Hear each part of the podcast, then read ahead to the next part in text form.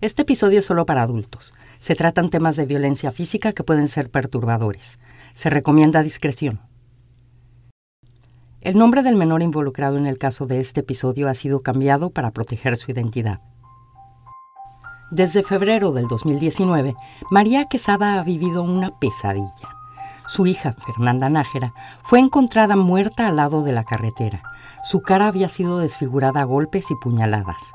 Desde entonces, María pide justicia por el asesinato de su hija, pero se enfrenta a un sistema judicial que parece estar del lado de los asesinos de Fernanda. Yo soy Beatriz Maldonado y esto es Te cuento un crimen.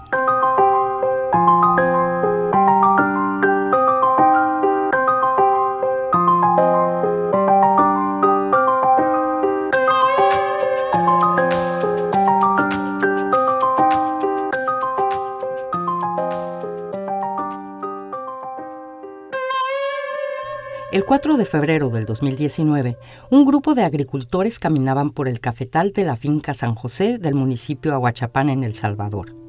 Estaban cosechando las cerezas de las plantas de café que estaban ya maduras. Al igual que los últimos cuatro o cinco días, la mañana era muy fría, pero se esperaba mucho calor por la tarde. Así que los agricultores se dieron a la tarea de recoger los frutos lo más pronto posible. En unas horas, su trabajo sería todavía más pesado por el calor. Un pequeño bulto entre las plantas de café llamó la atención de los trabajadores. Al acercarse hacia él, pudieron percibir un fuerte olor a excremento. Cientos de mosquitos rodeaban el objeto. De pronto se movió, al mismo tiempo que soltaba un gemido. Los agricultores se acercaron y no podían dar crédito a lo que estaban viendo. Era un niño de menos de dos años de edad. Su cuerpo estaba cubierto de ronchas causadas por las picaduras de los moscos. El pañal que llevaba puesto estaba completamente saturado de orines y excremento. Tenía la mirada perdida. El pequeño apenas estaba con vida. De inmediato llamaron a las autoridades y el niño fue trasladado de emergencia al Hospital Nacional Francisco Méndez de Aguachapán por elementos de la Policía Nacional Civil. El pequeño estaba deshidratado Tenía el estómago inflamado por la falta de comida y presentaba lesiones en sus brazos y piernas que habían sido provocadas por las ramas y malezas del lugar, en donde las autoridades suponían que había pasado varios días. El niño estaba en shock y no hablaba. A pesar de ello, las autoridades sospechaban que el hallazgo del niño estaba ligado al cuerpo de una mujer que había sido encontrado en la misma finca dos días antes a la altura del kilómetro 99 de la carretera de Aguachapán que lleva a Sonsonate. La mujer parecía haber estado muerta por lo menos 12 horas antes de haber sido encontrada. Era un milagro que un niño tan pequeño hubiera sobrevivido solo en un cafetal sin agua ni comida por más de tres días. La noticia acerca del hallazgo del niño se dio a conocer por medio de la prensa y redes sociales ese mismo día. También se daba a conocer que se había encontrado el cuerpo de una mujer en el mismo cafetal dos días antes y que probablemente era la madre del niño. En poco tiempo, la noticia llegó a una humilde casa en la colonia Los Llanitos del municipio de Apaneca, en Aguachapán, en donde habitaban Noé Nájera y María de los Ángeles Quesada. Una amiga de su hija Fernanda les había llamado por teléfono para informarles de los hallazgos. Noé y María buscaban a Fernanda y a su hijo Daniel de un año siete meses desde el 31 de enero. De inmediato se presentaron en la estación de policía, en donde les informaron que el cuerpo de la mujer no tenía ninguna identificación y que estaba desfigurada. Noé y María identificaron a su hija por la ropa que llevaba puesta. María se desplomó al saber que su hija estaba muerta, pero tenía que ser fuerte. Su nieto la necesitaba. Cuando entraron al cuarto de hospital en donde estaba el niño, María corrió a abrazarlo. Era su nieto Daniel. Estaba vivo. En medio de todo el dolor que sentía por haber perdido a su hija, sintió alivio al ver que su nieto iba a estar bien. A partir de ese momento, el dolor de María no pararía, primero por perder a su hija Fernanda y después por pedir justicia para ella, que parecía que nunca iba a llegar.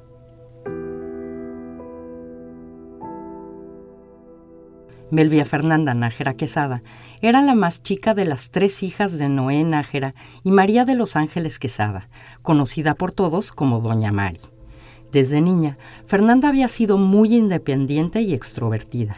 Tenía muchos amigos y le gustaba bailar, jugar fútbol, softball y pertenecía a la Asociación de Scouts del Salvador. Fue ahí en donde conoció a Michael Alejandro Castillo Murga cuando tenía 21 años y él 17. Los jóvenes no tenían mucho en común. La familia de Fernanda era de escasos recursos. Noé, el padre de Fernanda, tenía un pequeño puesto en donde reparaba bicicletas, mientras que su esposa María atendía una pequeña tienda de conveniencia en su barrio. Fernanda, que siempre vivió con sus padres, estudiaba mercadeo en la Universidad de Sonsonate. Por su parte, Michael Alejandro Castillo Murga había nacido en Estados Unidos y venía de una familia de clase alta del Salvador. Era estudiante de preparatoria en el Liceo Evangélico de Atarraya en Aguachapán. Sus padres habían decidido irse a vivir al extranjero, por lo que habían dejado a Alejandro al cuidado de su abuela, Edith del Carmen Rivas de Murga, una prominente empresaria que era dueña de la empresa de cable Astrovisión TV, que le daba servicio a varios municipios de Aguachapán. También era dueña de varias propiedades tanto en El Salvador como en Guatemala y en Estados Unidos. Fernanda y Alejandro nunca tuvieron una relación formal, pero para fines del 2016, Fernanda quedó embarazada con el hijo de Alejandro. Daniel nació en junio del 2017. Fernanda tuvo que dejar los estudios cuando estaba en el segundo año de la carrera y comenzar a trabajar para poder ayudar a sus padres con los gastos de la casa y mantener a su hijo. Cuando no estaba trabajando, Fernanda tomó un curso de cocina para tratar de darle una mejor vida a Daniel. Por otro lado, Alejandro guardó en secreto el nacimiento de su hijo delante de su familia, especialmente delante de su abuela, que varias veces le había dicho que si tenía un hijo mientras estaba viviendo con ella en Aguachapán, no recibiría ni un solo centavo de su herencia. Cuando llegó el momento de registrar a Daniel, Alejandro se rehusó a reconocerlo como su hijo y darle su apellido.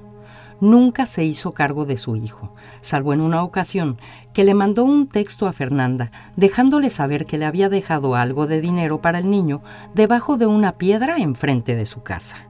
Alejandro nunca visitó a su hijo ni mostró ningún interés por él. Pero eso cambiaría en enero del 2019. Alejandro, que para ese entonces ya tenía 19 años, acababa de ser admitido en la Escuela de Medicina de la Universidad Autónoma de Santa Ana y parecía que por fin se haría cargo de su hijo.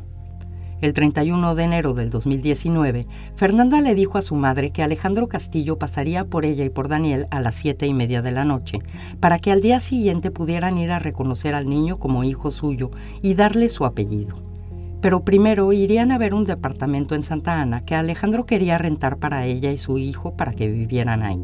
Le dijo a Fernanda que había escogido ese departamento porque quedaba cerca de la universidad en donde estaba estudiando. Doña Mari, presintiendo que algo estaba mal, le rogó a su hija para que no llevara a Daniel con ella. Pero Fernanda le dijo que el padre de su hijo por fin quería tener una relación con él y que lo tenía que llevar con ella. Le mostró los textos del joven en donde le decía a Fernanda lo emocionado que estaba por conocer a su hijo y hacerse cargo de él. En punto de las 7.30, Fernanda recibió un texto. Era Alejandro dejándole saber que ya estaba fuera de su casa esperándola. Fernanda se despidió de su madre, tomó a Daniel y salió feliz de su casa para encontrarse con el padre de su hijo, que estaba estacionado a unos 100 metros de su casa.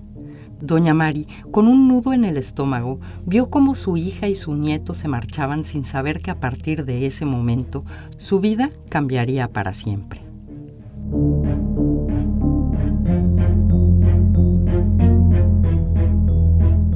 Cuatro días más tarde, doña Mari y su esposo Noé entraban en la habitación del Hospital Nacional Francisco Méndez de Huachapán para ver a su nieto.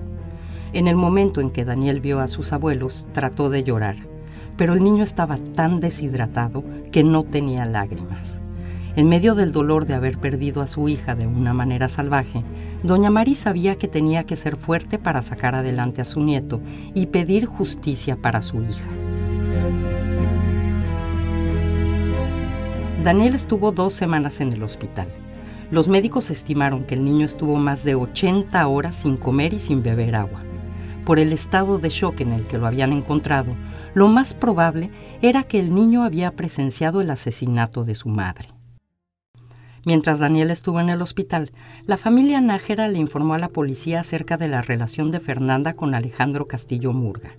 Explicaron que ésta se limitaba a que Fernanda solo quería de Alejandro que reconociera a su hijo, que éste nunca lo visitó y que repentinamente había cambiado de opinión. Alejandro se convirtió de inmediato en el principal sospechoso del asesinato de Fernanda, pero para ese entonces el joven ya no estaba en El Salvador el 2 de febrero al mediodía, dos días después del asesinato de Fernanda, Alejandro cruzaba a Guatemala saliendo por la frontera en Santa Ana. La familia Nájera, en especial doña Mari, estaba pendiente del caso de su hija. Se comunicaba periódicamente a la fiscalía para que le informaran acerca de los avances de la investigación.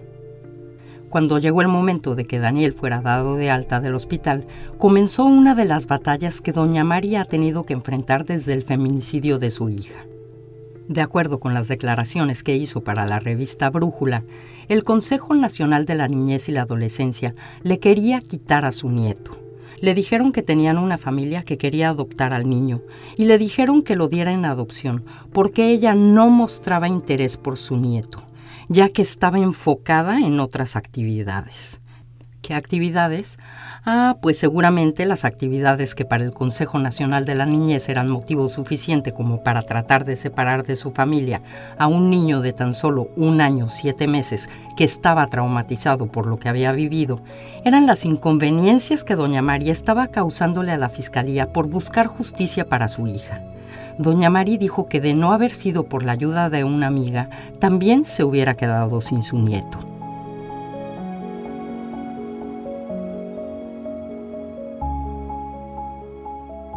De acuerdo con la poca información que la Fiscalía ha proporcionado hasta el momento acerca de sus investigaciones, el 31 de enero del 2019 a las 7.30 de la noche, Fernanda y su hijo Daniel se fueron con Michael Alejandro Castillo Murga, que los llevó a un paraje de la finca cafetalera San José, que se encontraba en el kilómetro 99 de la carretera de Aguachapán que lleva a Sonsonate.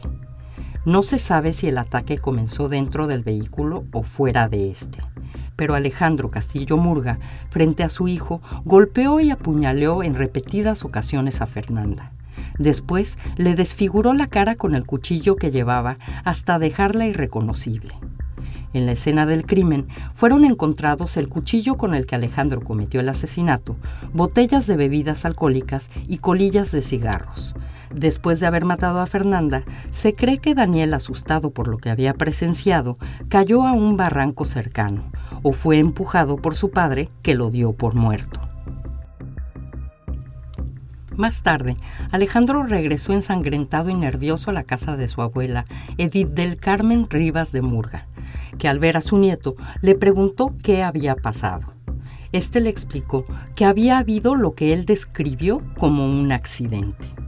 Al enterarse de lo que su nieto había hecho, Carmen Rivas de Murga se comunicó con Donald Augusto Valdivieso López, quien había sido jefe de la unidad de vida de la oficina de la Fiscalía General de la República en Aguachapán, que también había intentado ser elegido como magistrado del Tribunal Supremo Electoral en el 2017 y que, por cierto, en ese mismo año había sido vinculado a una investigación que involucró a abogados, exfiscales y policías que facilitaban procesos judiciales a favor de los delincuentes que defendían.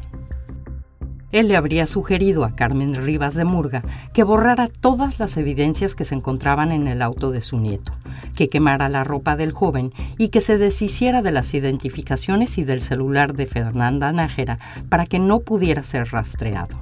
También involucró a su hermano, el doctor Roberto Arturo Valdivieso López, que presuntamente ayudó a desaparecer la evidencia que había en el vehículo de Alejandro Castillo.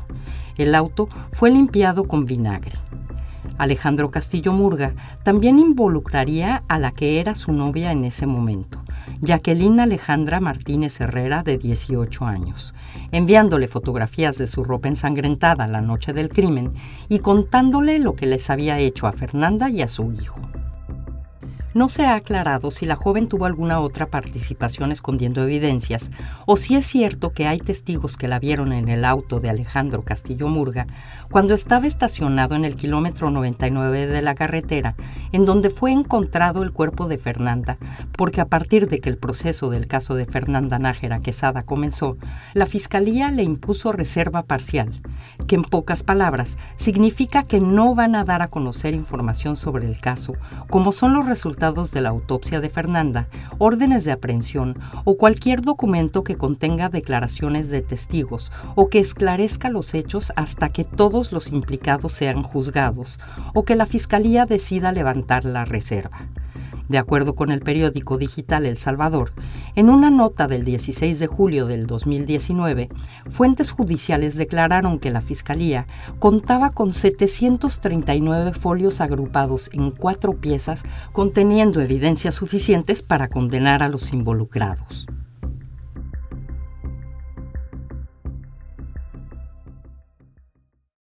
El 9 de junio del 2019, cuatro meses después del asesinato de Fernanda, la policía anunciaba la captura del doctor Roberto Arturo Valdivieso López y Jacqueline Alejandra Martínez Herrera, acusados de encubrimiento en el feminicidio de Fernanda Nájera.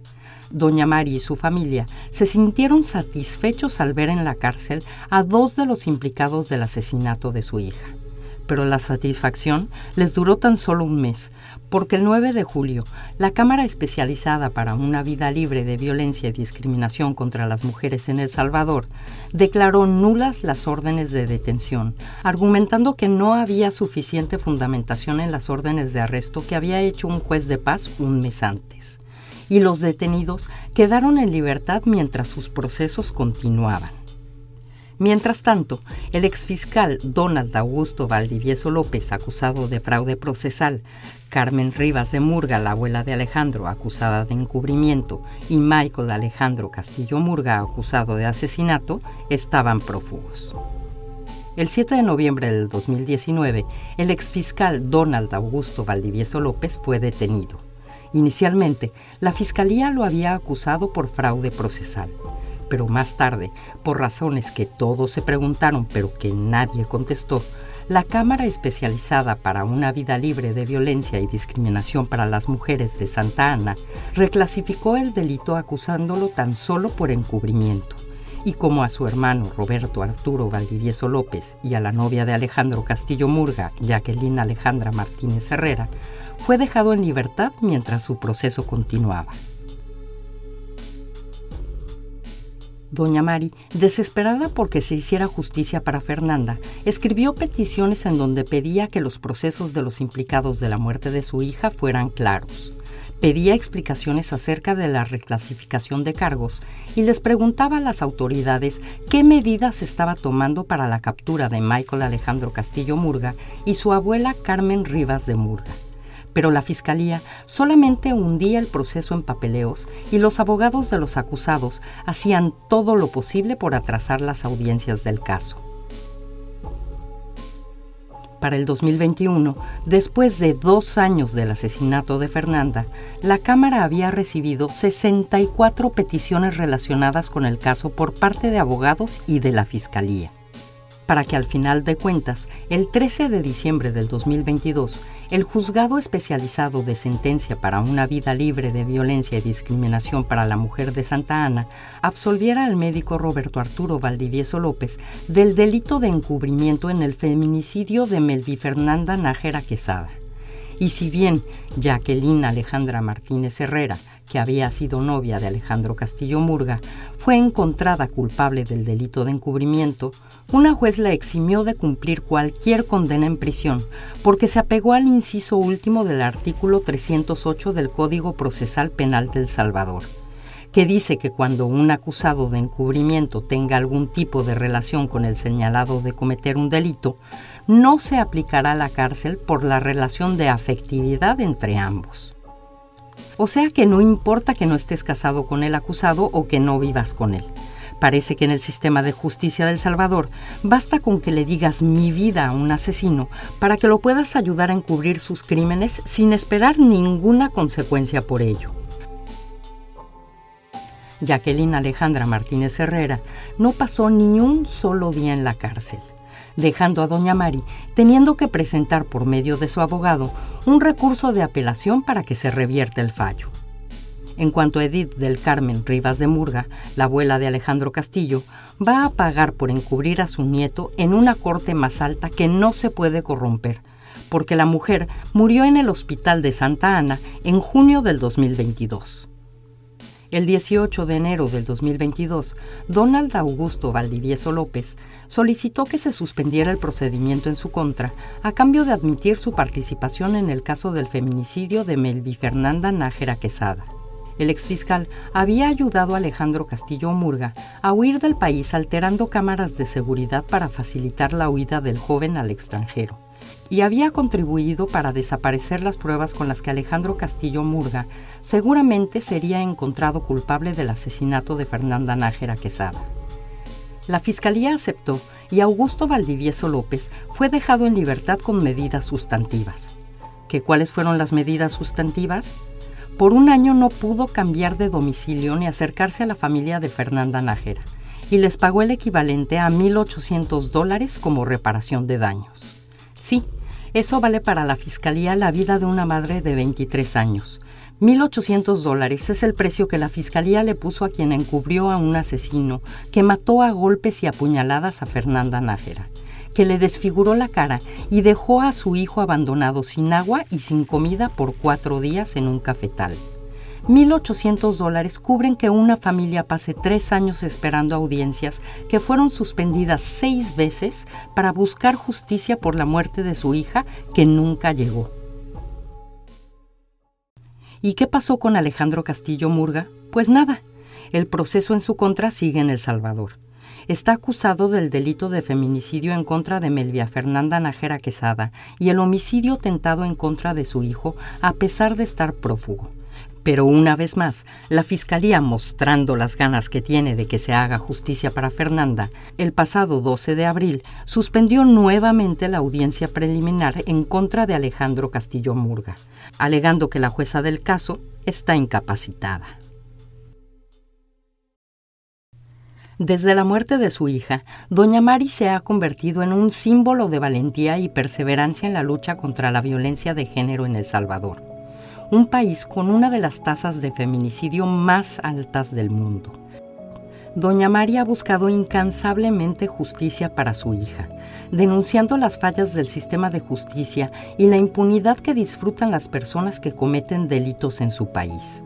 Su historia es un claro ejemplo de la corrupción y la desidia que el sistema de justicia, no solo en El Salvador, sino en muchos países de Latinoamérica, tienen para resolver casos de violencia.